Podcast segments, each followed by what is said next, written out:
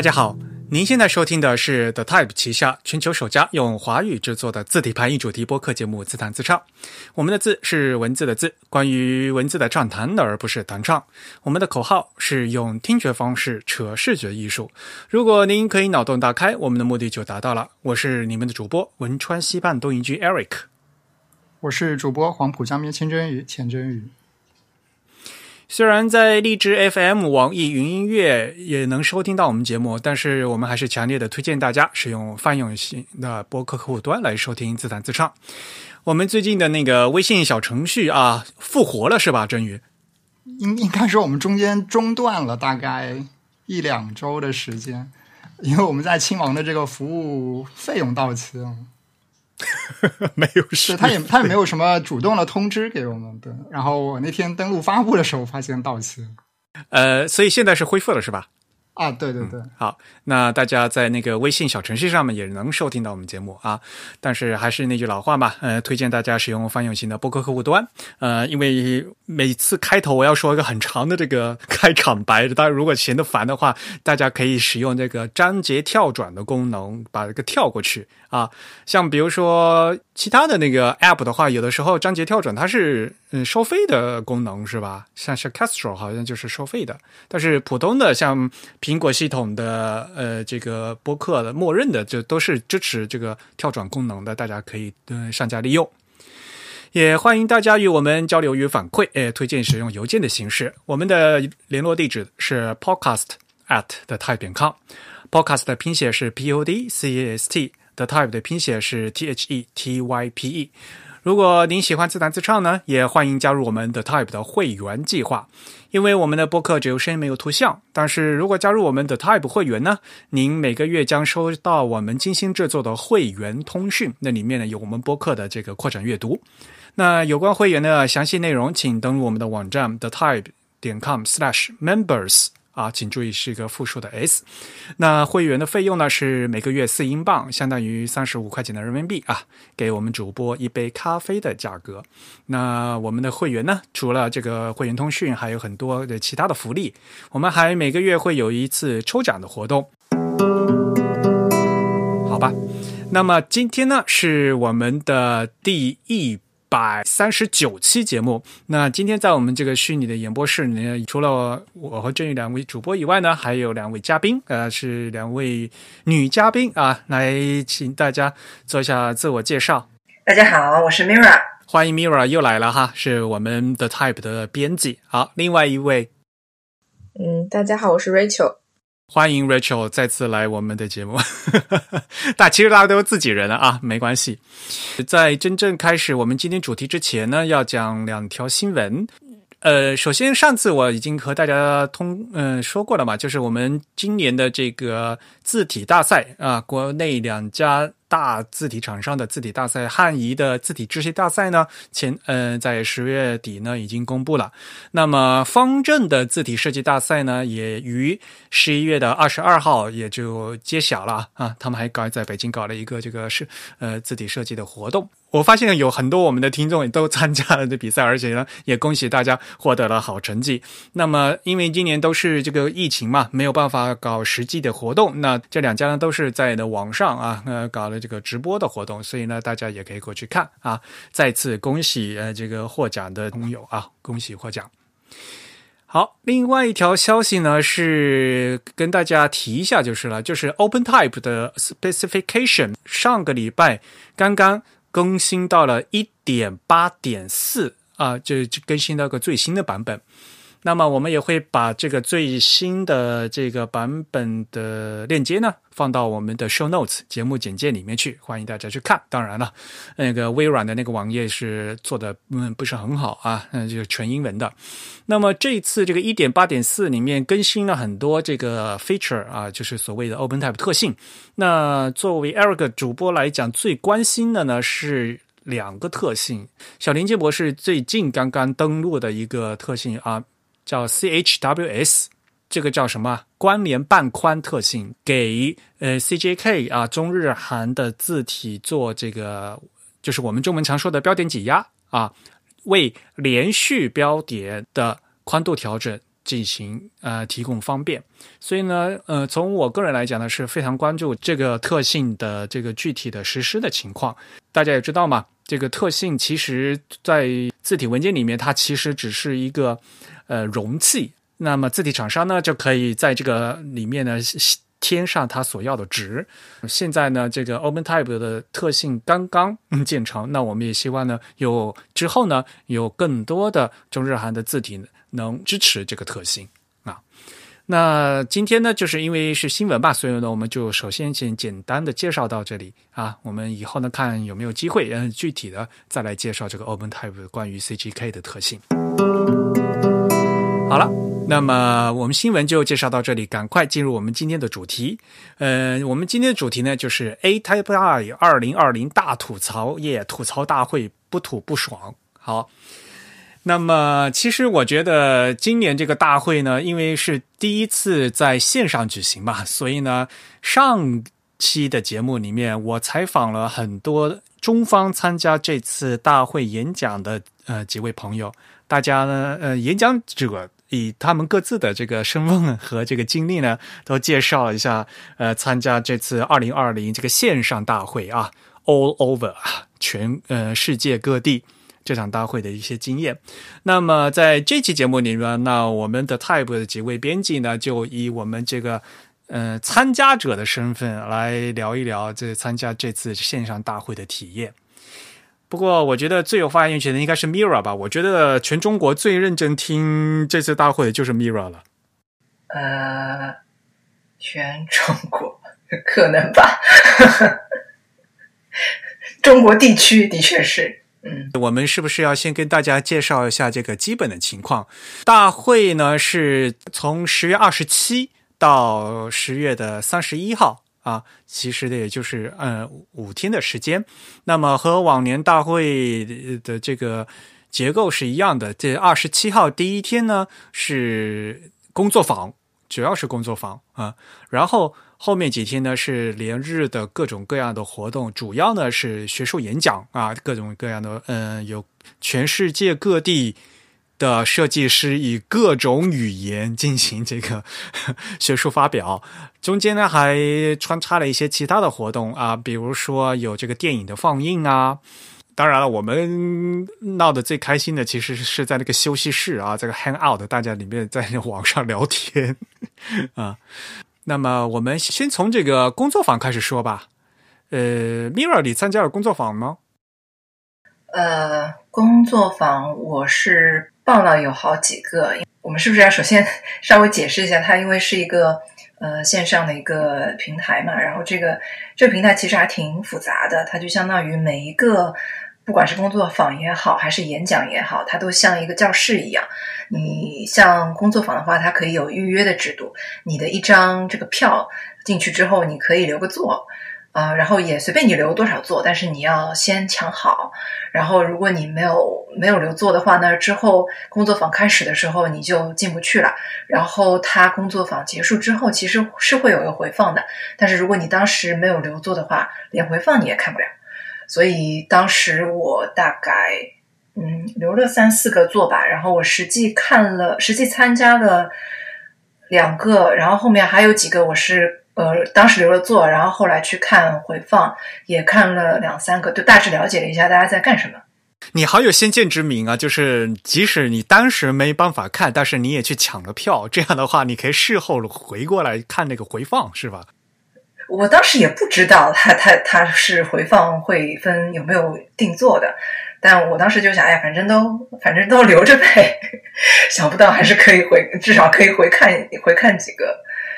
然后我发现他这次工作坊，呃，至少跟我们去年去东京参加工作坊相比，首先数量肯定是增加了。这个有多少个？有有十几个、十一二个这样子。呃，里面有有关于就是书法练习的。这个书法练习，呃，有挺大部分是呃一些我们不太知道的这个多文字的书法，比如说兰扎文，然后古吉拉特文这样子。然后还有呃，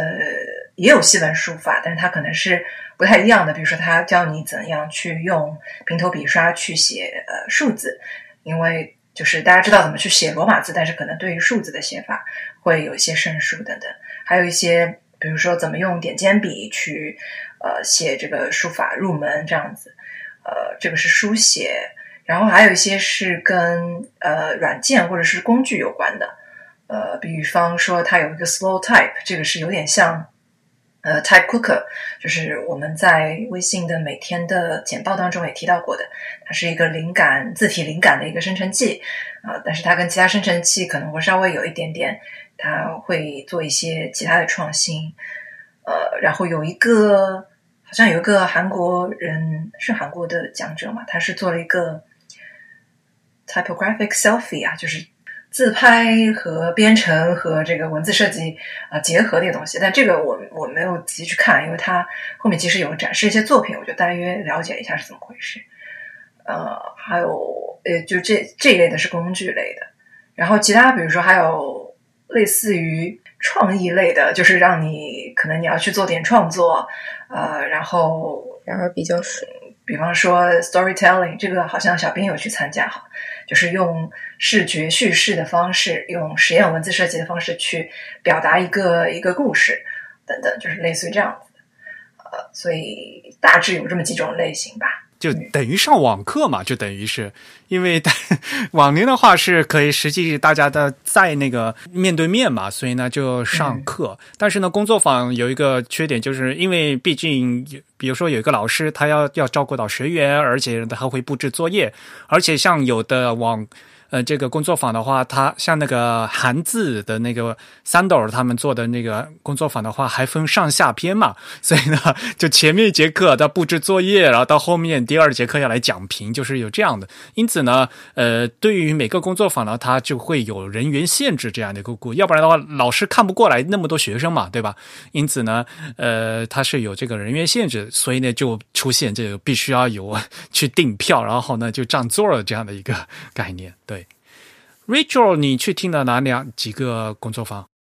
我最后好像只听了两个，一个是就是刚刚说那个 storytelling，就是用 typography 来 storytelling 的，然后还有一个是讲 logo type，对，讲故事是吧？那个首先它是个印度讲者讲，因为英文就比较吃力一点，然后另外内容其实也就是他讲的部分很少，他就是分享了一下他做的一些。嗯，我觉得比较简单的一些怎么说设计，然后很快他就出了一个课题，就而让大家来做一个要用 typography 的方式来讲一个叫什么《伊索寓言》的故事，什么骆驼和旅旅旅人的故事，反正就是一个伊索寓言。啊，就是什么骆驼会 得寸进尺，慢慢侵占那个 那个人的帐篷的那个比较莫名其妙的故事，我也不是很懂。那个是伊索寓言吗？是我查了，就是我查了，那个是伊索寓言，就是他可能讲了十分钟，但是那个 workshop 可能有两个小时，然后剩下的时间都是给你做作业以及讲评作业用的，就是如果你不做，你这个课就没有了，再见。那的确也是嘛，就工作坊最重要的就是要有这个动手嘛，而且呢，就是老师给你讲评，这个其实点评也是很关键的吧，对吧？嗯，那另外一个工作坊你参加的是那个什么 Rhino，呃，那个什么三 D 渲染的是吗？那个不不是 Rhino 是 Mira 参加，那个 Rhino 其实我觉得还还有点东西的吧，因为他会教你一些基本操作。和 show 一些他的 case，就是讲那个软件。对对对。那你去的另外一个是哪个？哦，我去了那个 logo type 的那个，那个 Mira 应该也听。那个，呃，印象里反正也比较水，我已经忘记他讲什么了。他是如此之水。Mira，你还记得吗？他其实分享的有点像，有点像作品或者思路的分享。他讲了挺多自己的一些哦，我想法对吧？然后。但是好像没有留非常多时间给到大家，呃，练习。他好像他他的那个工作坊时间上写着有五个小时，但是其实他自己分享完一堆之后，他当然他自己的 slides 其实做的还还可以的。他呃分析了很多方法，然后就当然这些方法就是我可能也嗯就还比较常常规吧，或者可能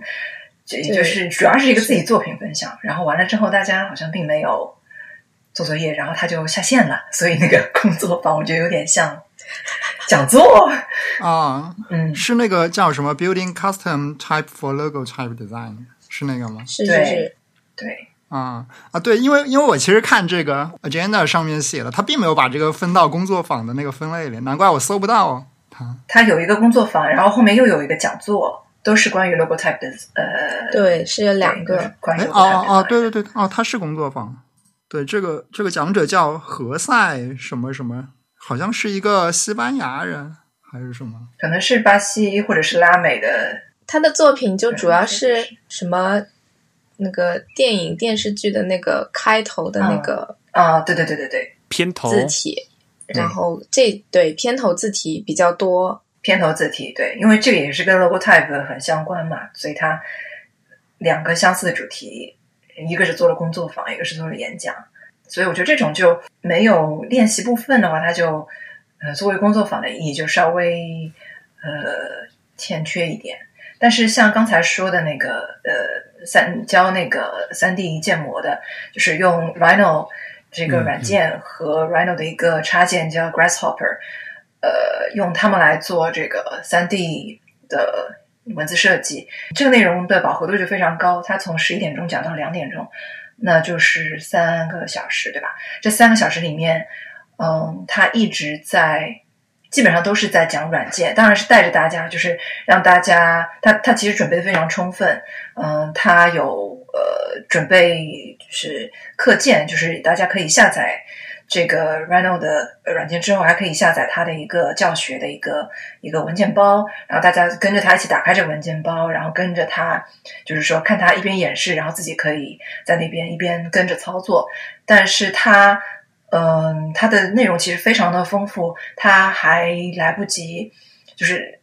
让大家去做什么作业啊，然后大家展示啊，这个就就非常难了，因为它的这个软件的特性也比较丰富，然后它分了两段，它先讲这个软件当中怎么去呃绘制这个三 D 模型，然后后面一般又去讲怎么用 Grasshopper。因为 Grasshopper 是一个可视化的编程的一个插件嘛，就是怎么样用这个可呃可视化的编程的插件去让呃你在这变换，你你画了一个，比如说画了一个三 D 的一个字体的一个建模之后，你怎么样去改变它其中一个参数，但是其他的这个效果就跟着去变。那它是要通过这个插件用参数化的一个一个编程来进行实现的。所以这个过程当中，其实展示的部分还挺多的，因为它没有办法一下子解释清楚这么多嘛，所以大家基本上都是在自己电脑上然后开着，但是大部分人都跟着他看着他怎么做，其实还挺复杂的。可能有一些有基础的人用过 Rhino 的呃人可能会比较熟悉一点。然后我看有一些有一些学员也提了，嗯哼，看看出来他们是有经验用的，然后还提了一些问题，然后还分享一些别的插件的资源啊什么的，然后还问了一些挺挺挺相关的、挺专业的问题。但是可能其他大多数就是就是忙着听，然后忙着忙着去学习啊，它有什么功能？那像这种我觉得就很难再做什么练习了。因为毕竟我们这个更多的是平面设计师嘛，所以大家对这种这个三维建模呀，这个 CAD 这种软件啊，可能并不是非常熟悉哈。嗯，但其实就是说，他的他为什么想要分享这个呃话题，也是因为就是在其他的领域，比方说你在建筑领域或者在其他的这个空间设计领域，它已经有像 Rhino 这样比较轻量级的、上手比较快的。呃，这个 CAD 的软件，那这个就可以为其他的分支领域的设计师所用。你是平面设计师也好，你是字体设计师也好，你是随便其他什么创意的艺术家也好，你其实都可以来使用一下，因为它学习曲线没有那么陡峭嘛，所以可以很快速的去实现一些就是你很有成就感的东西。比如说一个，马上就可以做出一个曲面，然后这个曲面可以熬来熬去，你可能就。呃，会比较有成就感吧。然后它还可以输出一些三 D 打印的兼容三 D 打印的文件，然后你可能很快的就能做出一个自己的小东西。这可能对于很多这个设计师来说，还是挺有成就感的。然后我其实就去参加了一个工作坊，而那个工作坊还是那就是那个 Found Bakery 嘛，烘焙坊。其实是一个那个工具啦，就是比如说你做完一个字体以后，后面那个字体工程，然后通过这个呃 Font Bakery 呢去来检查，就是后面它这些工程，呃，你比如说你是否呃符合这个字体格式规范啊啊，会不会有比如说 hinting 有问题呀？那个比如说那个一大堆的，比如说 name 表这个名称表会不会有问题啊之类之类的，嗯。那因为我自己没有，我自己不做这个字体嘛，所以呢，我也就没有这个字体去放到这个烘焙箱去给给那个字体检查，所以我就我就在那边看别人做而已。嗯，唯一一个印象很深刻就是现在他那个 呃烘最后检查通过以后呢，那个软件会很可爱的嘣就给你弄奖励一个那一个蛋糕，巨可爱的一个蛋糕。那个我也看了，其实还蛮有。内容的，就是如果你不了解，对，就非常实用，对。然后呢，因为绝大多数人的话，大家都是设计师嘛，对这个前端就是。字体设计的前面一部分呢，还是比较熟悉的，但是后面因为这个字体工程还是非常复杂的一些东西嘛。那像比如说在中国的话，就是这完全都是字体工程部是另外一个部门在做了，这这都不是设计师自己在做的。而国外呢，一般来讲都是要需要自己字体是自己来做的啊。国外这个像现在的国外年轻的字体设计师，他们都要学 Python，都要都要自己写写代码的嘛。所以呢，就是为了把这些。呃，这一部分这个检测的环节呢，稍微轻松一点啊，所以他们就做这一个这样个工具。反正这个，呃，我们在那个当天的那个日报也写了嘛，而且实际上这个就是源代码全放在 GitHub 上面，大家都可以去看。嗯，它这个是一个谷歌支哦，不是不是官方的谷歌项目，但是它的那个发起人其实是谷歌 Google Fonts 的，对吧？对，它是一个，就是最初是为了给 Google Fonts 做啊，怎么说呢？应该说算是自动化开发、自己测试用的。就其实它的思路非常像呃大的软件公司做这个代码或者是产品的自动化检测和部署的这样子的一个思路和架构。然后他把这个东西运用到了字体的测试和发布上去。嗯。我猜想，它可能是那个 Google 员工的一个 side project，就是 Google 非常鼓励员工去做这样的事情。然后，如果这个项目有一定的价值，Google 会给予一些这个资金上的支持。它应该最初是这样一个形式的，我猜想。那就是再次说明了嘛，就是我们现在用的这个字体，我们的电脑里面的 font 是一个软件嘛，所以呢。软件有软件工程，然后软件做完以后总是要去进行测试啊，这个都是非常重要的一个作为做产品的一个非常重要的环节啊，都必须要过这一关的。对，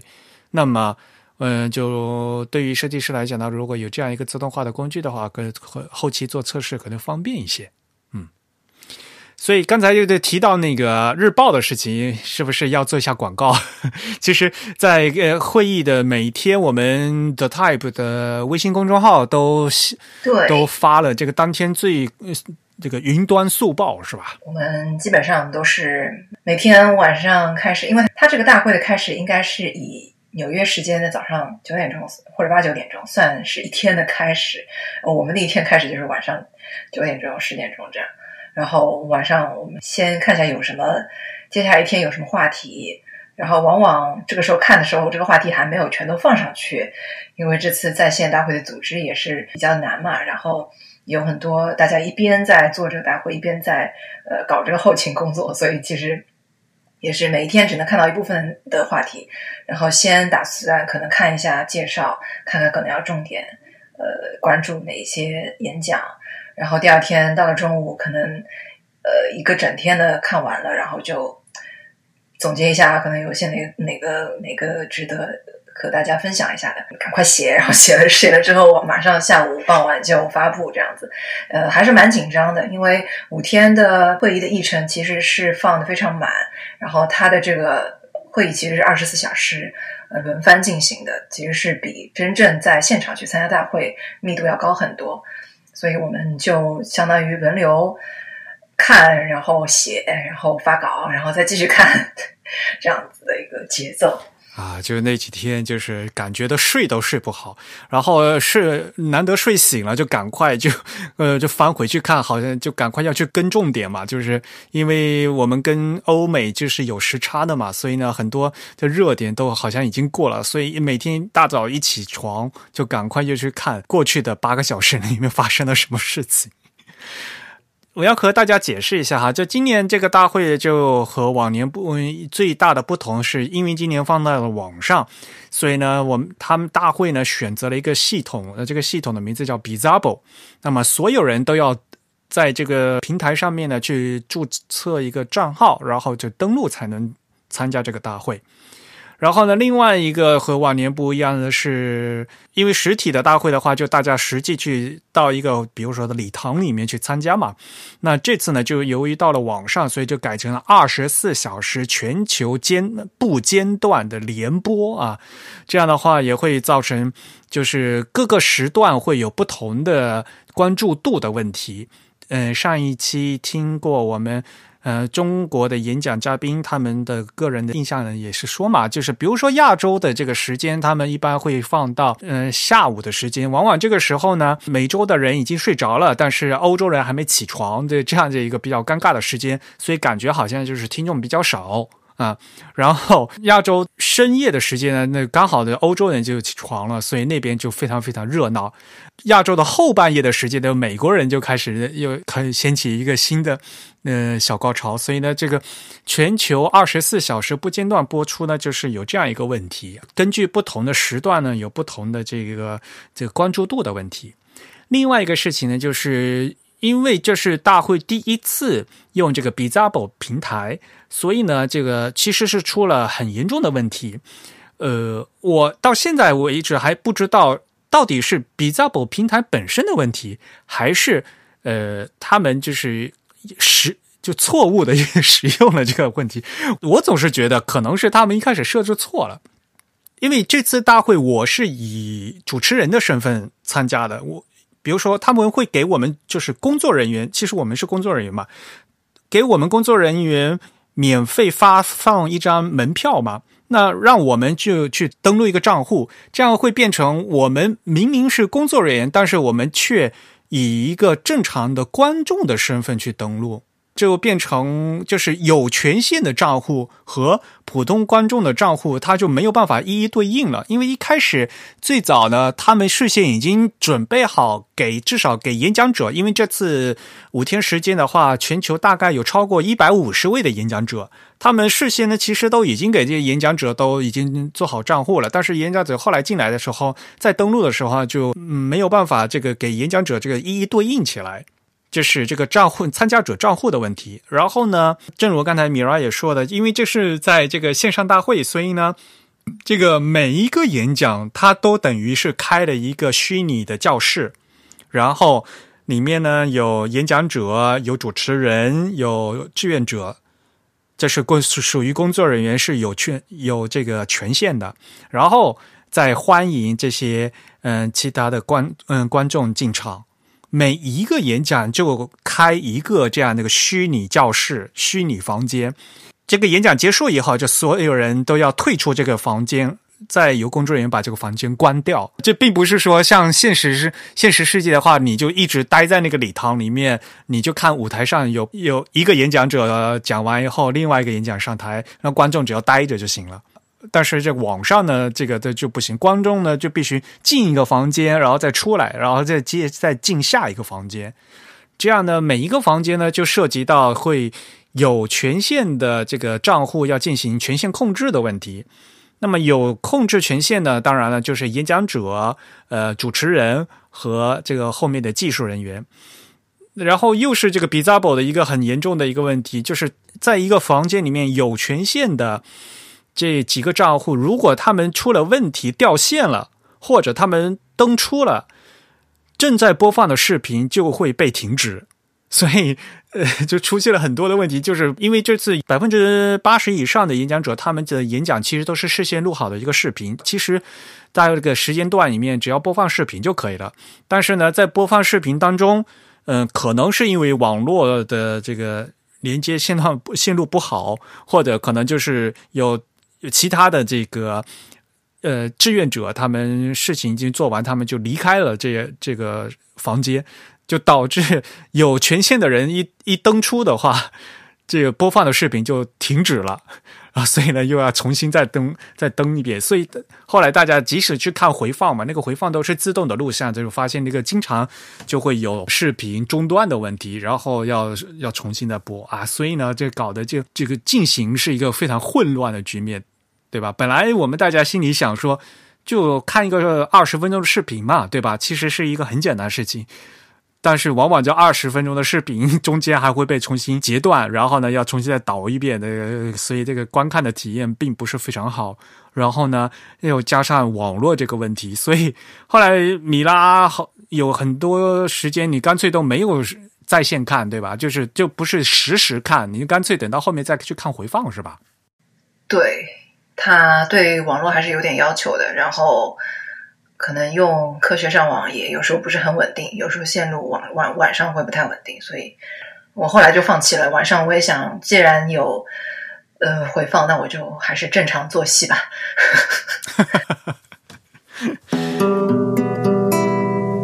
好吧，那么我们先接下来就赶快进嗯来谈一谈大家各自印象比较深刻的这个演讲吧。每个人可以推荐两三个。这个演讲，因为这个演讲的话，我实际上我大会给每个演讲者的时间呢是一个小时，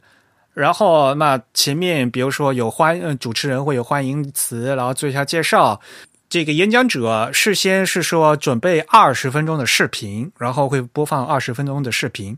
视频结束以后呢，呃，会有观众和演讲者这样的互动啊，比如说回答问题这样的一个时间，呃，这样大概呢就是三十分钟，活动结束退场，所以呢，一个演讲大概留出这个一个小时的这样一个时段。米拉，你谈谈你个人比较喜欢的一些演讲吧。因为其他的话，其实我们都已经在那个日那个 云端速报、每日速报都已经报道掉了，对吧？如果有兴趣的读者和听众，可以我们再回回我们的那个微信公众号再去看吧，对吧？所以呢，在播客节目里面，我觉得就是只要谈一下你自己的感想就可以了，以及比如说你比较推荐的。嗯，对，就像你说的，我们其实每一天觉得好的，我们都。马上就挑出来分享掉了，然后其实你可以吐槽嘛，那个是啊，印象深刻是可以是负面的吧？你这个意思是 不要这样呀？对呀，impressive。哦，那那最 impressive 的是有一个演讲根本就没有办法放，然后他就他就默默的关闭了，他搞了半天，可能他自己好惨，他自己的权限没有搞清楚，还是怎么样？他觉得那个视频没有办法放。然后他就在上面很可怜的待了分钟，而且那个他是他是讲关于呃机器学习的，然后我想我很很好奇的，他想我想他怎么讲，然后搞了半天不行，然后然后就只能下去了，然后主持人也非常尴尬，然后就他说哦，那我之后在网上在其他地方再分享吧，就这样下去了。这个这个是我觉得最惨的一个讲者。哎，所以他后来那个回放有吗？回放没有呀，因为他那个当时就没有放出来。呃，回放都是录的是现场嘛，然后那肯定就是没录进去。那他 估计是想通过别的渠道再去分享，这样子，呃，是有点可怜了。所以就是线上大会就会有这样的问题嘛？因为大家知道，其实毕竟呃，A Type I 这个国际字体大会本来的话还是一个国际性的学术大会嘛。本来参加演讲的话，进行学术发表的大会就要审的啊。这次也审了。那因为这次是二十四小时，所以名额比较多嘛，所以 大家都都进来。平时大会的话审的会比较严格，因为时间有限。那么他的稿子也要实现，嗯，事先要给大会看的嘛。不至于会过了这么多关，然后到最后就没没有办法发表，这个比较惨。就像你说，就是大家其实呃都大多数都准备的是呃 presentation，然后这个这个演演示的这个文稿或者说这个这个视频呃录制的这个方式，其实也有区别，五花八门。就是有的有的录的非常好啊，有的就是根本就是来。有的非常的专业，有的是嗯嗯没有好好利用这个视频的形式，我感觉非常专业的里面，我记得有首先是有一个讲意大利体，维 Victor 设计方式的，对对，他是 SIL 这个这个组织是做这个国际语言文字的嘛，他们也做了一些就是多文字字体啊之类的。然后他这个首先是有学术研究，然后呢。录音的质量、录像的质量都非常好，然后 P 就 PPT 也做的很漂亮，然后也非常有条理，然后声效也很好，然后他自己的这个演讲的风格，他自己的这个呃录制的风格也是非常的就抑扬顿挫，然后非常的吸引人。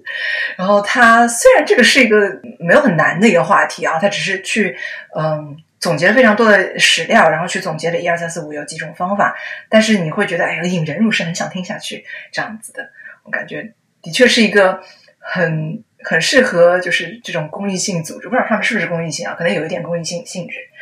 很很适合这种组织的形象。首先他自己是老师，对，他是老师，但是他们那个组织本身是比较注重那个就是国际语言文字的多多语言文字的推广，然后标准化呃标准化什么的。对，然后还有一个是个荷兰的设计师叫 Robin Manches，呃，我们也在简报里面有提到过他。他其实这个演讲是一个设计批评性质的演讲，他是在讲他呃在制作这个复刻字体过复刻字体的过程当中，对复刻字体本身的这个潮流，他他的一些反思。其实我觉得有有，我们之前有在很多期会刊里面也提到过很多啊复刻字体的一些一些评论，佩然也写了很多关于复刻字体的点评啊。其实我们对当中的一些反思，其实我们也有提到过啊。但是我觉得 Robin 的这个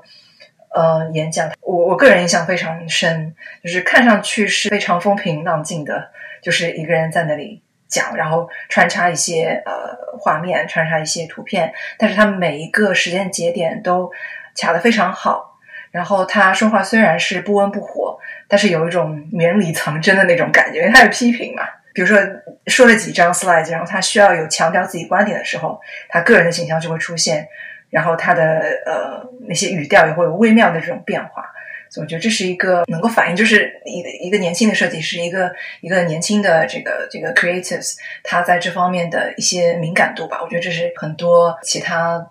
地区或者其他年龄段的，就是没有太多使用这些啊视频啊这种这种方式去传播观点的这些人群，可能就稍微会也有一些差距。啊，我觉得 Robin 这个有点像是那种 YouTube 上面那些 influencer，他的他的那种。制作视频的方式，呃，这个节奏掌握的很好，这个两个我印象还都蛮深的。虽然我也知道这个以貌取人是非常不好的一个习惯，但是毕竟是一个演讲的话，就是演讲者的 这他整个一个形象和这个说话的一个方式的话，的确会给这个听众一个非常大的影响嘛，对不对？那当然了，说刚才说到 Robin 的话，他本人这个形象给人就哇哦眼前一亮的感觉，因为他非常不一样嘛，对吧？对，因为他应该是跨性别者。啊，然后对男男扮女装吧，嗯，跨性别女女性嘛，那他你看这名字觉得像男性的，他的身份是 she 这样子，那他本身的这个形象看上去就是啊一头卷发，然后呃，但是看上去会有一些男生的气质这样，但是也也也非常的呃怎么讲吸引人吧，这个这个其实，他他的台风也非常的好，他有利用到一些。呃，自己的这样的形象上的一些优势，我觉得他是有这个优势的。他的那场的主持人是那个 Eve Peter，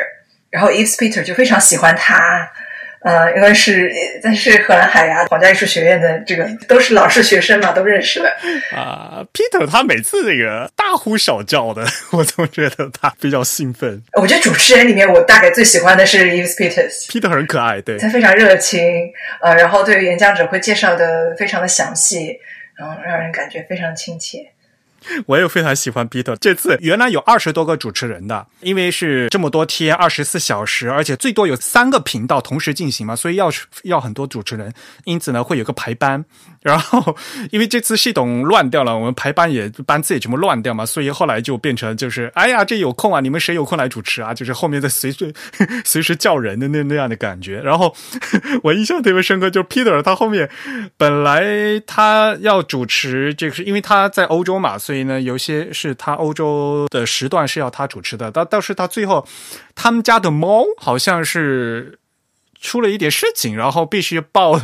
他必须要带着小猫去动物医院，所以，但但后来因因但是没嗯。好，没有太大的事情，但是呢，挺好的，呃，但是就是出现了这种 叫什么 family emergency，就出了出现特殊情况，然后呢，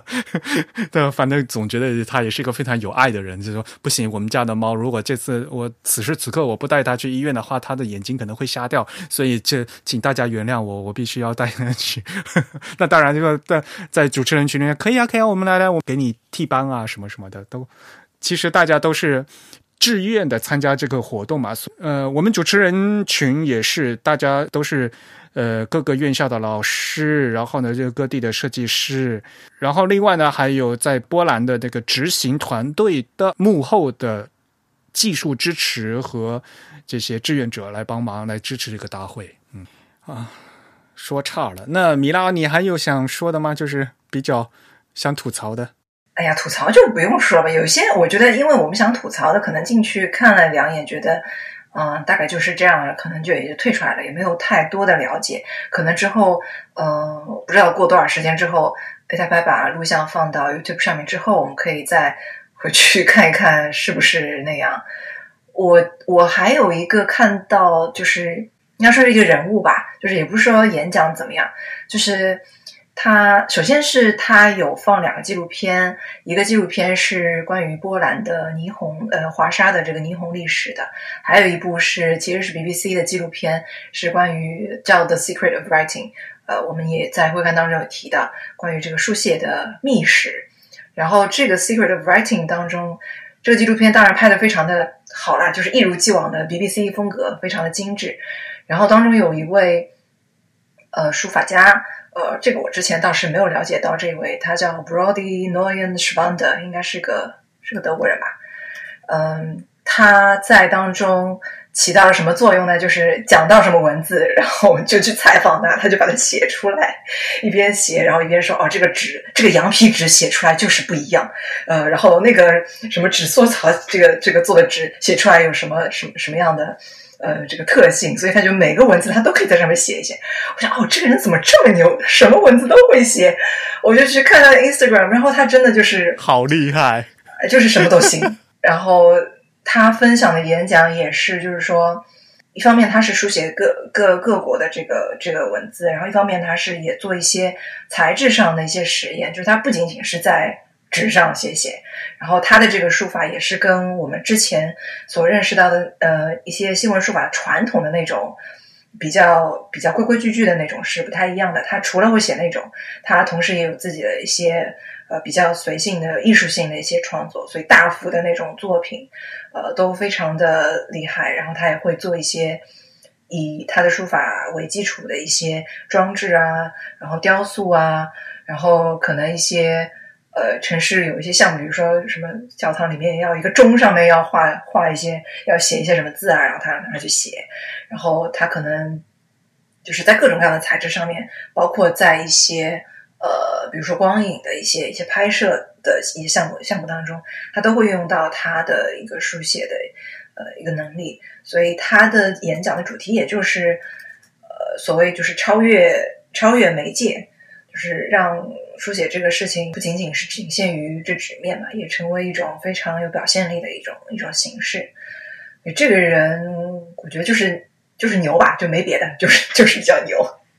所以也是后来就就一直翻他的 Instagram 去去看，他连楔形文字都知道怎么写，我真是服了。那个不就是戳戳 拿个在泥本上戳戳，不停的戳。他看上去很知道自己在做什么。这个 BBC 的这个纪录片三部曲是要在那个欧洲文化频道播出的，是吧？对，其实 BBC 的官网上也可以看，但是呢，可能只仅限于英国观众。嗯，但是我看到 YouTube 上面有不同的账号有把三个部分分别发布在 YouTube 上面，我不知道这个。版权上是有什么问？但是不管怎么样，大家其实 是可以在 YouTube 上面 找到的，按照这个名字去找就可以。我们就提供一下名字，然后大家搜索一下就可以。嗯，这个当时纪录片拍的很好哈。嗯，好，那 Rachel 来讲讲你印象比较深刻的两三个演讲或者想吐槽的事情。就是 A Type 给我们的印象都是那种就比较严肃严谨的一些研究嘛。然后有一个什么斯洛文尼亚的字体设计师 Marco，他介绍了一个他怎么做木活字的一个那个项目，是他从砍树开始做木活字。然后那个因为也是最后一天的讲座嘛，然后我们就觉得这这种与以往的那些严比较严肃、比较严谨的。学术研究不太一样的这种非常扎实、非常基础的就做手工的一个介绍，反而就很耳目一新的感觉。然后也有很多图片的介绍，然后包括他怎么找嗯树木材的来源，然后怎么砍树，然后怎么找工具，怎么处理木材，保持湿度等等这样一些非常硬核、非常 hardcore 的一些东西，可能一般的设计师根本不会知道这种东西，然后介听起来就会觉得很很新奇、很开心。然后最后，它的成品也是比较成熟，而且比较有用的。就是无论是在 workshop、在教学上，还是在与其他地方的设计师交流，以及呃对外输出斯洛文尼亚的一些设计的一些字体设计的一些文化上，都有很多用处。所以我们看了之后都觉得这个项目很有意义，而且也很有意思，跟别的一些他们做的一些规规矩矩的学术研究不太一样的一个比较有趣的项目吧。我觉得 A Type 其实也是挺需要这样的一些不同风格的一些演讲和一些研究项目。不，它这个项目还有一个很重要的意义，就是在于它不是是砍树嘛？它那个树对他们是外来物种嘛？就本来是这个外来物种要威胁本地的生态的，所以呢，它就要。变害为利，反正这些树都是外来物种，都要砍掉的。那我我干脆就把这个砍掉的木头来拿来，就等于变变害为利的，我来做成这个活字，所以还有这样一个意义在，就是对，又环保又可以做设计，还有做手工，就还挺有意思，很有意义。对，还有就是我们会刊里也有介绍，就是关于霓虹的讲座和电影放映，其实有很多嘛。然后我本来就对这些比较感兴趣，然后比如说里面那个有一个 Steven Coase，他是一个比较有名的 Q 字体方面、字体和平面设计方面那个 curator，他讲的那个讲座，其实讲的内容就是就比较常规嘛，关于霓虹的一些字体的演变的历史啊，然后霓虹字体的一些分类啊。但是我觉得线上演讲的好处就是你看到这个人，然后他会有文本以及一些链接，你就可以马上搜。然后就他有，而且他作为一个 curator，他有很他的网站资料非常详实，他还有个什么什么 design archive 这种，然后你可以一边看一边就看他的那些 archive 啊什么图片，然后看完之后你也很有很多可以有很多 take away，就是我我还翻了挺久他那个网站啊，以及他的关于霓虹的一些图片资料，就是我觉得这种讲座这种演讲在线上。反而就是比较有利吧，因为你在线下听的时候，可能来不及去搜很多东西，但是线上反而你就可以一边听他讲，一边搜一些很多乱七八糟的东西，就是这种资料非常详实的一些一个演讲，就我还挺喜欢。我这个人就是一喜欢一边听着一边听一边搜。对，其实我们在这个会刊里面也给大家介绍了，就是因为今天有特别多关于霓虹的事情，我还看了那个那个是土耳其的设计师是吗？他们这个搞了一个什么唐人街的一个那个霓虹霓虹灯的那个事情，好像是呃，对，伊斯坦布尔的一个设计师，对。我觉得他这个视频做的很 fancy，就是 郑郑荣 他们讲的，他还把这个制作霓虹灯的这样一个过程啊，也做成那个视频啊。你看那个手工讲怎么去扭那个 霓虹灯，然后最后做出一个，比如说 中文标志那个什么健怡可乐，再做成那样一个霓虹的做出来啊。所以从头到尾这挺挺有意思的，就是有具体这样子实际的。一个理念，然后呢，又给它做成，最后做出一些东西出来。虽然就觉得好像并不是非常复杂了，但是呢，呃，这个做出来的这个很有现代当就时下就国国际化的这样的一个意义在，嗯，也是非常有意思。呃，视频做的很很很有意思啊。像那个这个这个伊斯坦布尔这个设计师，呃，展示的这个霓虹作品，然后还有像那个木活字这些，我觉得。就是现在我们的创作工具都比较扁平化吧，然后大家就是在屏幕上做字，呃，然后平面设计师也是在屏幕上，可能最多，嗯嗯呃，如果要做个什么动效，其实也是最终还是在屏幕上。但是就是说这些 analog 的一些模拟，就是真实世界的一些材质，大家反而接触的比较少。对，但其实它作为一种呃另外的一种媒介，它看上去是老的媒介，但是它其实在现在还是在大家还是在去重新的去呃使用它，然后去发掘它在现在设计当中能够怎么样去表达。他们他们其实还是，我觉得生命力还是挺强的吧。大家看到会有觉得有一种一种不一样的感觉。然后你在创作的时候，是你对这个材质的认识，以及以及你对这个设计本身，它可能本来是一个平面化的一个字体，但是你把它放到木盒子上去的时候，你可能认识就不一样。你把它作为你把它熬成霓虹灯的时候，那那更加不一样。它可能材质决定了你怎么去设计。我我还挺希望有看到有更多这样子的，嗯这样子的创作的。是的，我我个人印象特别深刻的是，呃，一个演讲是讲那个乐谱字体的那那位小哥，他的名字叫 Dave 是吧？呃呃，因为他自己是字体设计师，然后他自己也是做音乐人。其实就是乐谱字体这个事情是一个很深很深的坑，像。我们自己在做做博客，前段时间我们在讲一些，无论是富尼耶啊，或者是卡斯隆，或者去翻当年他们做的那些字体排印样张里面，其实正文字是那个字体样册里面很少的一部分，有另外很大部分是花边儿，然后呢还有很多这个乐谱字体。所以乐谱字体其实，在西方的这个活字印刷里面，一直都是一个非常重要的一个事情。而且呢，因为它有它的专业性在，嗯，现在我们的乐谱绝大多数都是通过这个乐谱软件啊，无线谱都是自动来生成的，所以呢，它又和我们现在。普通的这个字体以及这个排版引擎啊是非常不一样的。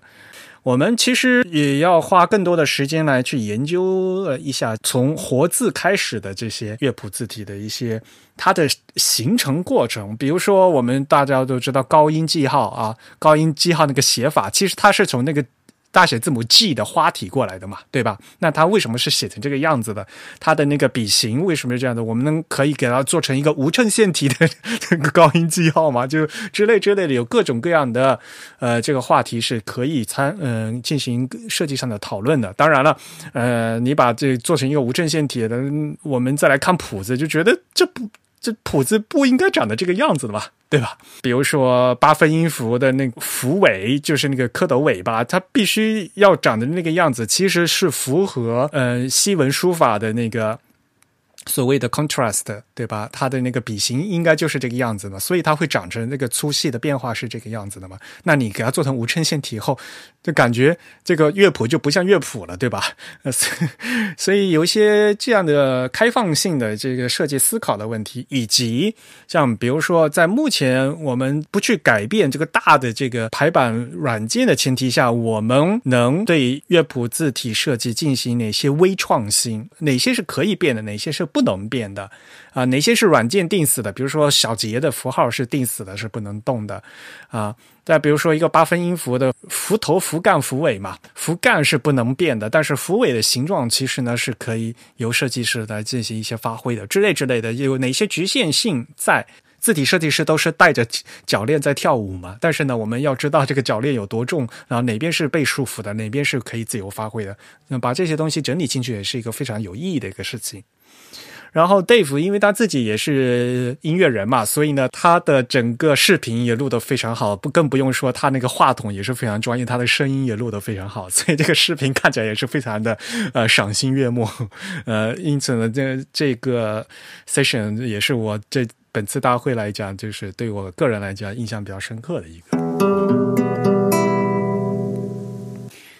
然后今年这个大会也有另外一个特点，就是也允许，就是他或者甚至是鼓励演讲者呢以英语之外，嗯来进行演讲。毕竟是国际大会嘛，原来的大会的工作语言就是英语，然后大家都用英语来演讲。但是这次也鼓励，而且因为是是录事先录视频，所以呢也使这样的从成为可能，就是你虽然是可以用其他的语言，但是呢你只要加上英语字幕，那么这样呢大家呢也都能有更好的理解。所以这次呢就除了就所谓的就大家印象中的就 English speaking country 啊，除了这些国家以外的。比如说，这次印象很深刻的有很多，就是说西班牙语的，呃，像比如说来自拉美、呃南美洲国家啊，还有比如说就西班牙，还有呢，像亚洲地区的话，比如说南亚的一些国家，呃，泰国的设计师也有用泰文直呃用泰语直接来进行的演讲，这几像这些呢，也都增加了就是所谓的多样化嘛，对吧？就因为毕竟这个国际字体大会的话，现他们嗯最近十几年呢，也是非常注重就是所谓的拖拉丁，就要多元化的这样的一个努力。那么我个人印象也是非常深刻的一点，就是那个西班牙的他应该是教授吧，对他做的那个演讲，就关于呃 A type 分类的那个事情。他那个名字叫 Unboxing A Type I Classifications，他这个 Unboxing 那个 Vox Vox 嘛，大家知道吗？就 A Type I 的这个分类器也叫 Vox 分类，对吧？而且因为在西班牙语里面，这个 V 的发音是是发音成 Vo，就就 Box 就 Unbox，就是一语双关啊。那他他是整个是用西班牙语讲的，但是有英文字幕呢。但而且呢，他的演讲一个很重要一点就是说，在整个 A type I 分类就是很非常简单粗暴的分了那么多类，最后呢不就把这个非拉丁放成一类。前面讲的全是拉丁字母的分类，然后最后一类叫非拉丁。可是事实上想起来，这个拉丁有这么多，对吧？反过来讲，其实拉丁是这个世界文字里面非常少的、非常小的一个一类啊。嗯，他提出了这样一个问题。嗯，当然，这是在现在的所谓的政治正确和这个这个呃多多样化里面都要提到的。而且我们上一期播客，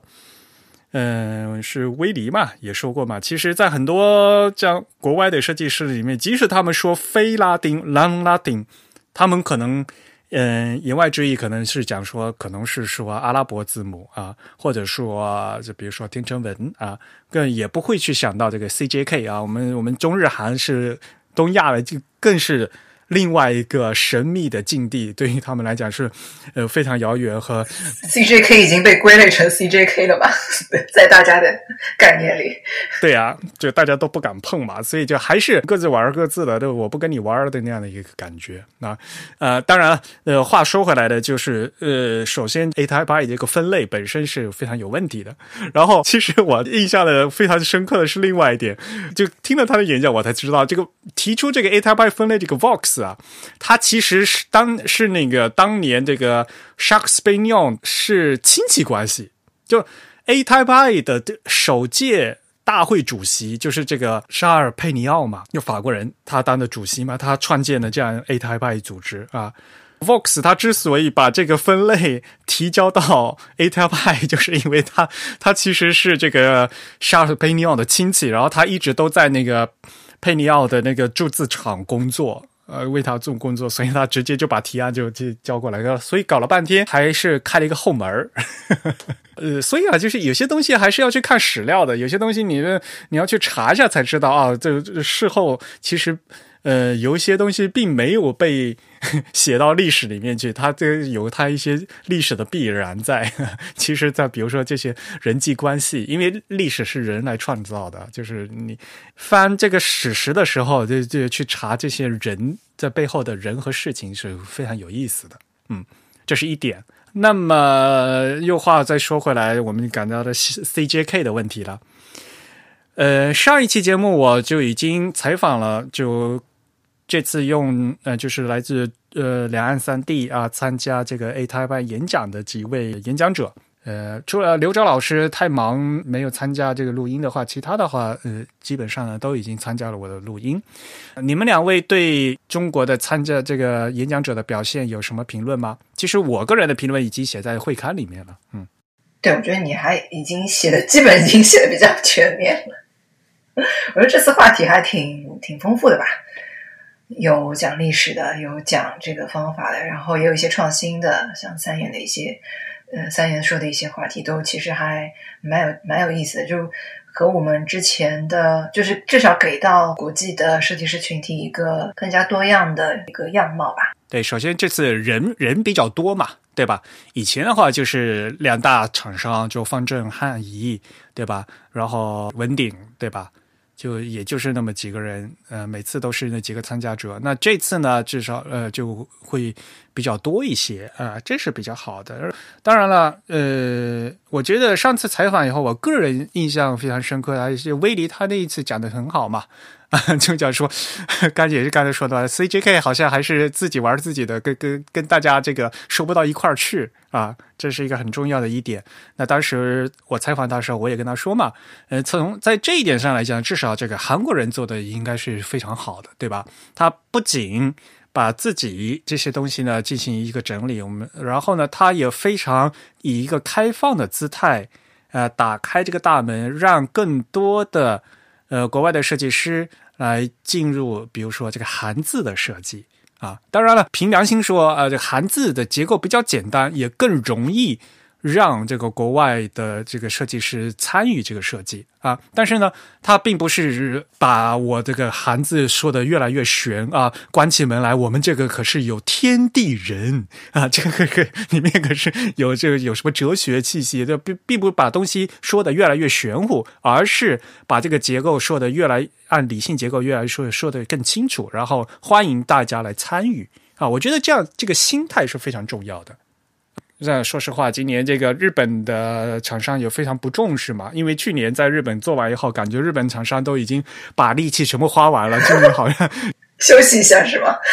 又又被疫情折腾了，就大家都已经没力气搞这个事情了。所以呢，那唯一一个日本参加这次 A Type 的就是赞助商，就是森泽嘛。森泽呢也没没力气多搞，他们也就是放了一个视频，而且呢，他们也主要是把重点呢写，因为在中日韩里面，他觉得好像他出来讲这个汉字怎么弄，搞好像好像在中国人面前他们也不好，不太好意思，所以呢，他们就就写了一。个那个假名的形成嘛，就拿着那写那个毛笔字。是我记得我我记得我以我上次就看过这个视频，没有，他这次的稍微又重新改编了一下，然后呢，就不是按那个假名的那个顺序了，他这他至少这次组了几个词啊，比如说阿里嘎多，谢谢。啊，比如说二零二零奥运会非常嗯非常有名的那个词叫 “omotenashi”，这个热情招待的意思，呃，就是要欢迎 全世界的朋友啊，叫热情招待，啊，就是他就就写了这样几个词，然后呢来展示这个假名的连绵的书写是怎样从汉字一步一步演变成这个嗯假名的。所以呢，说实话，他们还是在讲这个字是怎么写的嘛，就是这个字怎么写的，然后呢就讲说这个连。言是很难的啊，你们看一看就行了。但是呢，也其实好像我也没有大概没有这个心思意思去跟你讲这到底应该怎么设计。就是 CJK 这圈里面一直都有这样的一个问题，对。然后呢，所以三相对来讲呢，三言的几位年轻的设计师，他们提出了一些新的一些想法和建议，我觉得。这个本这本身是非常好的啊，但是呢，像具体的，如果从深的来讲，比如说，呃，李志谦谈到的一些他所谓的字体亮度的那些问题，这这也都是他一些个人的观点嘛，对吧？嗯，因为三言他也结合他们 Type School 在实际教学中的经验啊，谈了一些东西。但是我也是在会刊里面也说过，有些东西可能有些结论过为草率，还是要再具体的要再继续谈。更何况大家也说嘛，首先，比如说中公是什么东西，大家在中文圈里面，大家都好像还没有一个共识。然后你把这个东西就拿到用英文就拿出去讲，然后呢，可能是时间又有限，又讲不透，就总觉得好像是说了，然后呢又没说到点上，又会有这样的一个感觉。嗯嗯，我觉得这有个过程吧，就是现在对于我我不知道，对于西方的或者其他的就国外的。呃，字体设计师来说，中文设计这个东西，感觉看上去，我不知道他们的感受是什么，是不是觉得啊特别庞大，然后特别总是跟什么文明古国博大精深，呃，就是啊，然后然后字字很多，然后很复杂，然后又是象形文字，感觉很古老，然后很难学，这种形象联系在一起。呃，其实有些时候，呃，比如说像呃老李他自己做这些。呃，小小的研究，他可能这个也不能说是结论或者怎么样，他可能是提出他的一个设想，就是能否能否以这个方式，从这个角度，从这个方法去做一些变化。可能变化出来，对于正文字体来说不一定适用，那可能对于美术字体或者说这个标题字体，可能有一些呃怎么怎么样的一个呃创意的作用。但对于西方人来说，他就会觉得。这个东西，这个 matrix 这个东西，哎，我熟悉的，你再拿一个我熟悉的概念来讲你的这个文化当中的东西，它可能会。更加容易引起兴趣，或者更加容易进入一点。对，这倒是。就有时候可能需要这些，把门槛稍微放的低一点，然后给他们一些从就 baby steps 嘛，你要一步一步走，然后先尝，先有一点小点心，对吧？可能一开始非常浅显。我觉得任何的知识肯定都是有那个非常被专业人士所不齿的那个面向大众的普及性的一些一些东西，然后再进来，再慢慢的提升。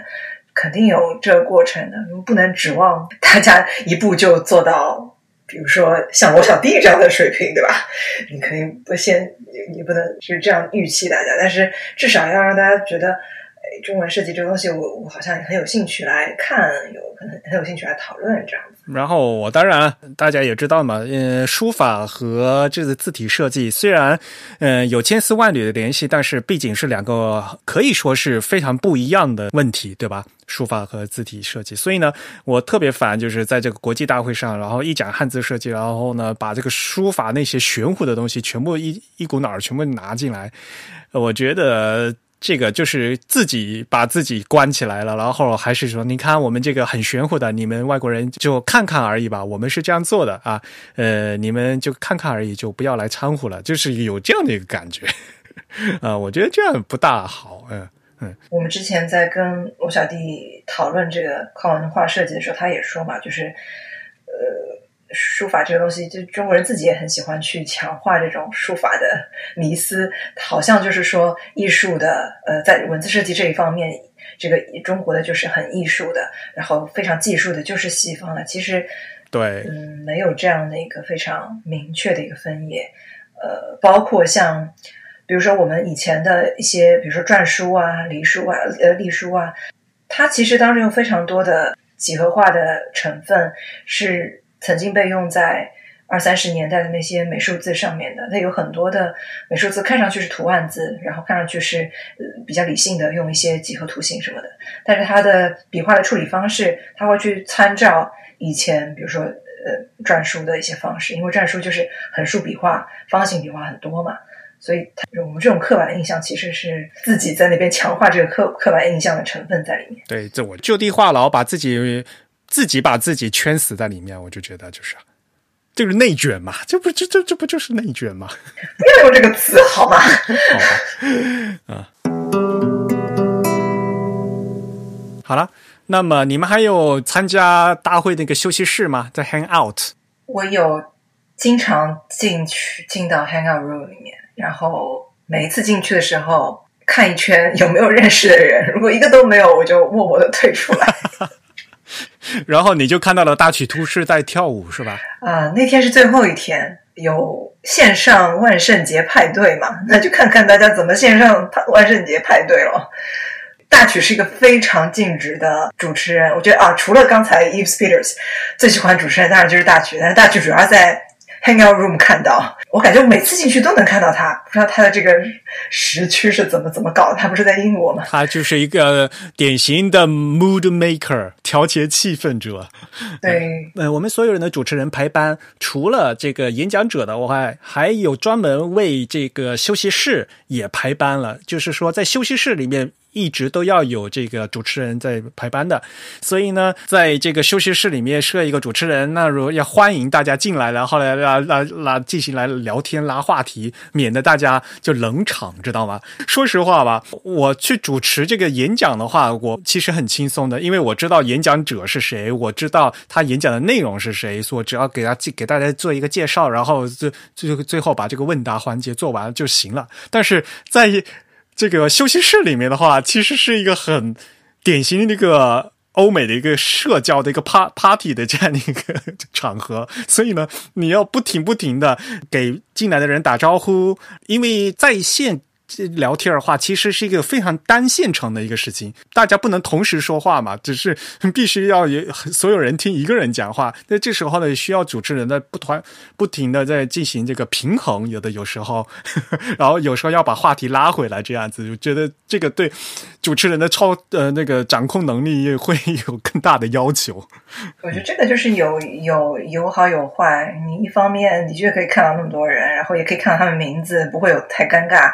但是这样也很难像在现场一样去一对一的去做自我介绍啊，或者说很难有深入的一对一的交流，然后也很难说，哎，你你们两个人讲完，然后就马上就换一个人再讲，就是这种交流是没有的。他一定是大家听一个人在那讲，然后其他的人怎么办呢？你如果看着摄像头，你肯定就是对吧？微笑对吧？然后在旁边可能 就很尴尬，旁边可能那个聊天的那个 聊天的那个文字框里面可能稍微。讲讲两句啊，打个招呼啊什么的。然后我进去的时候，因为是万圣节，然后大家可能有些人已经喝高了，就有一个人就不断的在讲，不断的在讲。呃，后来我发现他是放，后来发现他是放 Lab 的创始人还是什么他就是喝高了那天，有点话多。然后大家也非常礼貌，也没有打断他，也没有怎么样。然后，然后有些人想试图把话题拉回来，但是最后总总会回到他的手上。然后大家会在聊天室里面说：“哎，不知道 Adam Adam 喝了什么？”然后下面下面有人说：“不管他喝了什么，一定喝了很多。”呃，不过很难得了，因为今年由于疫情嘛，大家没有办法聚到一起来嘛，也难得好久大家没有实地见面了，所以呢，通过这样的一个开会的时候，大家能聚到一起嘛，好久没见面也是很高兴的一个事情。而且对于欧美人家来讲，这个万圣节其实是一个那个家庭团聚的时间嘛，就大家必须要在家里面嘛。那刚好这次呢，在线上开会的话，就是大家可以直接，虽然是在家里团跟亲人团聚，但是呢，又可以顺便再露个脸跟 再来开会，这还两两不误，就挺好的。所以一边你看，在他们这边有人直播做那个南瓜灯，有人直播做那个万圣节晚餐，然后有在就直接南瓜灯，然后放厨房里，然后。各种准备啊什么的，然后准备的时候，哦，大曲为什么会跳那个舞？就是因为准备的时候，嗯，他们家里谁，然后穿穿着一个 Glyphs 的插件的一一件 T 恤，那个插件叫 skeleton 嘛，就是骨架的意思嘛，也有骷髅，有 也有骷髅头的意思，你知道吧？因为是万圣节嘛，所以就各种玩梗。然后大曲就对大曲特别激动，然后就他他自己也穿了那件 T 恤，然后他就在。屏幕前面开始跳舞，跳那个 Michael Jackson 的那个 Thriller，穿着那个穿着那个裤裆头 T 恤在上面跳跳那个舞，所以他就觉得嗯，大曲很知道应该在这种情况下应该怎么做。同时，他那天换了 N 件的 T，你知道吗？N 大于等于五，就是 不停不停的换 T，然后就各种各样的衣服。嗯，原来就是实地开大会的时候都会发一件 T 恤儿。所以 那天我穿了是安特卫普那一届的红颜色的衣服进去的嘛，然后就发现哎，就大家撞衫嘛，就 那天好像有三四三个人都跟跟我们穿一样的衣服，就是哦，看来哦，原来是一家人，就有那样的感觉。但是小编好像是社恐，所以就都没有去那个参加。我没有点开过。聊呃这。我没有进去过，社恐社恐，你可以你可以进去之后把自己的线上摄像头音音响都关掉，就看他们也可以的。然后你的不想屏幕就会显示为一个图案，你就可以潜水。我我知道，不想看。不过的确是，就单线程就会觉得有点难。只要是人多的话还好，有时候我主持，然后我去看的时候人比较少嘛，人比较少，比如说一屋子。只有两三个人的话，那你就不得不跟他说话嘛，就是 就有时候就会 会就很尴尬，然后呢，你还去想不得不停的找话题，就是就那那时候会比较尴尬。然后人如果多的话，反而更好嘛，对吧？就大家七嘴八舌的，总是能把这个时间延续下去。当然了，呃，其实这个休息室里面也并不是呃都是群魔乱舞了哈，呃，也是有。很认真在讨论嗯问题的时候啊，比如说在在在讲哪件哪边出了什么新字体呀一个事情，然后我觉得今年在线最好的一个事情，就是因为大家是在家里面嘛，所以。一讲到啊，你你那个是那那本书怎么样？然后就直接把身后书架上面诶拿出来给大家翻一翻之类的啊。比如说你能当年那个什么字体怎么怎么样，诶，就把后面 这个字体样章就可以摆出来，直接透过那个摄像头给放给大家看。我觉得这个就是在线的一个非常好的地方，因为你平时在呃实际实地开大会的话，你就不可能对吧？把这个家里的书柜搬过去啊，对吧？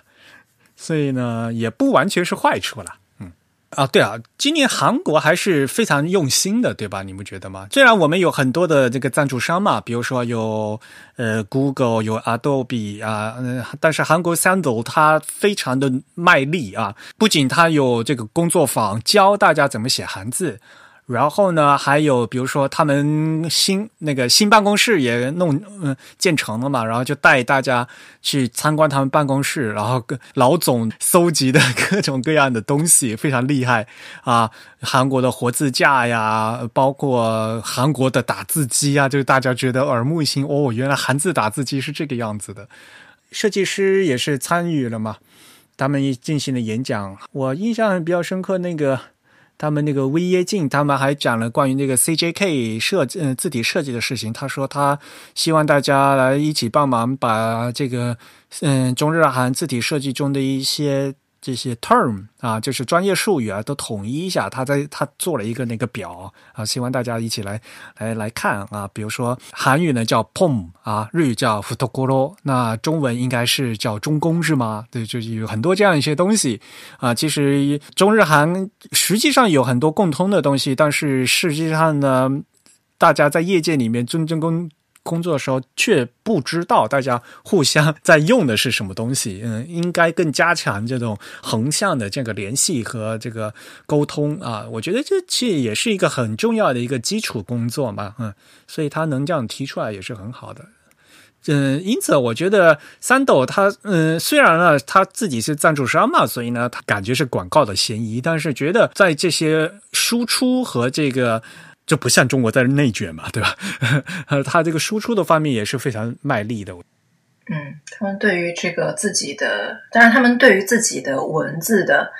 啊，所谓就是说现代化的程度，也我觉得也是非常自信嘛。因为毕竟是比较晚近的创创造出来的文字系统，所以它是一套设计出来的文字系统。那他就是他在去宣传这个文字的过程当中，他会觉得自己和这个西方的。这些思路可能会离得比较近，所以也比较自信，然后也比较开放，就是他们他们就 open minded，他觉得大家都可以来做啊什么的。对，那对，所以一直是我觉得这个最重要。对他们韩字工作坊去年也有开嘛，嗯，所以一直都是这样子的。对，他欢迎更多的人来参与到韩字设计嘛，而不是说把把自己围起来嘛啊，这可是我们。嗯，我们自己民族的文字，你们不要来碰，但是不是有这样的心态嘛？对吧？就完全不一样的呀。嗯，好了，那差不多就录到这里。啊，其实到现在我那个一百五十多个演讲也都没有全看掉，我们肯定也只是不可能的呀。对对，我们只能就就算回看也没有没有全看掉，就是我们只能去回忆一些。印象比较深刻的一些一些一些片段吧，嗯，之后还是等 A 台拍把视频放到网上之后，也不知道猴年马月了。这个这个工作比较，就一百五十多个演讲，这工工作量比较浩大，嗯，到时候希望能够再回去看一下。其实我还有很多，就是想在事后再认真看一下，就是有几个像比如说那个拉美的一这个。《Dipographica》杂志的那个演讲，就我其实我还没有认真看，所以呢，我还想到时候回头再再认真看一下。嗯，小编是已经是不想再看了，看到那个网站就想吐了，是吧？已经 也没有，并没有。好吧，那好，那也感谢两位嘉宾啊。这其实 A Type 也也非常辛苦哈，那几天一直每天都在。呃，写云端报告啊，嗯，非常辛苦啊，也感谢两位来参加我们的播客节目。好，那么下面呢，给大家介绍的是会员抽奖的结果。那么恭喜 ID 为孔家的会员获奖。那么我们会员抽奖的礼品呢是呃我们的 Type 呃出版的那个艺术书《白石龙敬亭》啊。这是一本影集啊，记录了廖伯峰设计师在这个深圳啊那个城中村那个白石龙进行的一个禁停车牌的那个野生文件的大考察。那我们也希望这位会员啊，孔家这位会员及时回复邮件来告诉我们，呃，我们就把这个奖品呢，呃，快递给你。再次恭喜你获奖。米兰，我们十一月份的会员送什么奖品啊？呃，应该是我们的呃 T 二零二零的精选集吧，就是过去一到二十四期会刊的一个精选集。哇哦，也是我们今年做的一本啊艺术出版，呃，也不是艺术出版，就是其实也就是会刊精选，就是这样独立出版。你知道吗？就是我们有会员已经抱怨了，你们现今年就你们就不能出一些正常尺寸的书吗？最早出那个三本小册子就那么小，然后这个会刊呢就这么大。每一次的尺寸的设计的时候都有自己的想法吧，觉得要配合内容，对吧？那最后咱们打包打的也非常辛苦呀，对不对？嗯，好，我们十二月呢应该是。我们都是礼拜二嘛，所以八号、二十二号是有播客节目的。那么我们的十二月的会刊应该是十二月的十五号发给大家。那么所以在十二月十四号为止，在籍的会员都有机会参加这个呃礼品的抽奖啊！祝大家好运。嗯，好，真宇，你睡着了吗？没有啊，我在听你们讲。那好，快快来，那。收尾，行，那我们今天的节目就到这里结束。我们也再次感谢两位嘉宾 Richard 和 Mila 来给我们介绍了 A 派派二零二零年的整个的线上会议，包括了很多的讲座、工作坊，以及还有一些啊会议中的那应该叫什么闲聊活动 花絮。行，那我们节目就到这里结束。如果大家有什么意见或者是反馈呢，都可以来信告诉我们。我们的邮箱地址是 podcast at the type 点 com，p o d c a s t at t h e t y p e 点 c o m。同时呢，大家也可以在新浪微博、在 Twitter 以及在微信上面通过 the type 这个 ID 找到我们 t h e t y p e。啊，在 Facebook 上搜索 type is beautiful 或者搜索 the type 都可以关注到我们。好，感谢大家的收听。本次节目是由 Eric 和振宇主持，嗯，由 Eric 在 Mac OS Big Sur 上剪辑制作完成。感谢大家收听，我们下次节目再见，拜拜，拜拜，拜拜，拜拜。